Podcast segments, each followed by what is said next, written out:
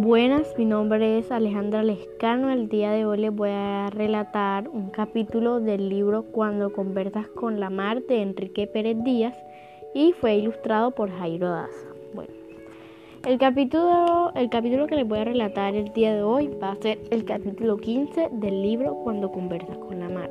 Y dice, cuando ya el niño estaba bien lejos, el escritor sale al portal de su casa se queda un rato allí contemplando la lejanía y solo grita al viento.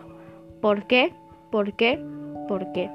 Haciéndose esta pregunta, cruza el patio, brinca el muro rompeolas y atraviesa los arrecifes. Se asoma a las aguas. Algo que viene flotando lentamente al compás de las mareas llama su atención. Es un punto rojo que se acerca y se acerca. ¿Qué podrá ser? Piensa un instante y regresa a sus recuerdos.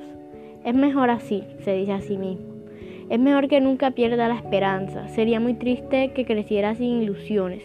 Sí, es mejor así. Que no deje morir su sueño ni tampoco su canción. Ojalá todo el mundo pudiera hacer lo mismo. Ojalá. Vuelve a la realidad y ahí se encuentra con aquello que trajo el mar. Un barquito de papel. El barquito rojo ha llegado a la orilla. El escritor lo toma temiendo que de tan húmedo que se encuentre se lo despedace entre los dedos. ¿Quién arrojaría este barquito? Él no los ha visto, pero Amanda y, y Aramis vienen caminando por el muro. Se acerca. Mi barquito ha regresado. Mira esto, Amanda, grita el niño emocionado. El escritor le extiende el húmedo bulto de papel, entonces Aramis lo mira con estupefacción. ¿Qué te ocurre? le pregunta al ver su cara. Que hace apenas una hora tiré este barco a la mar y adentro solo llevaba un soldadito de papel. Y miren, ahora viene con una flor. El escritor y Amanda ven que en efecto el barquito trae una flor. Es muy blanca, pero a la luz del mediodía y con el resplandor de las aguas reflejándose en ella, tiene tonos azules, azules verdosos, rojizos. Intrigado el escritor no sabe qué pensar. ¿Y si fuera cierto?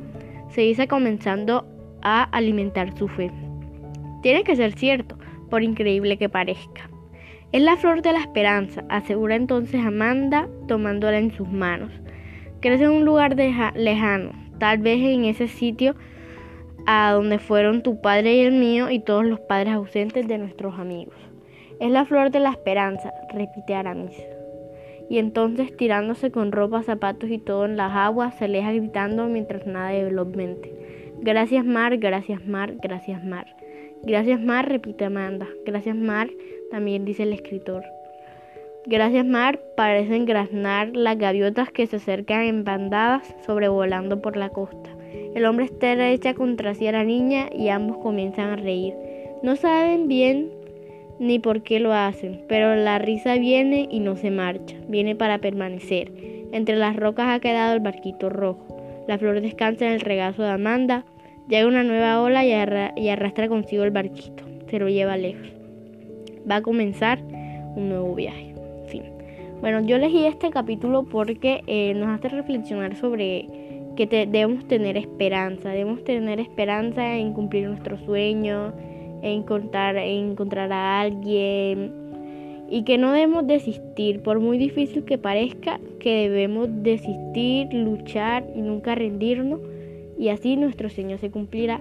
Bueno, yo recomiendo este libro para todos, pero principalmente para niños o esas personas que son muy negativas, esas personas que no se no hacen lo posible porque su sueño se logre y para los niños para que sepan que luchen por sus sueños, que si luchan podrán podrán realizarlos. Gracias.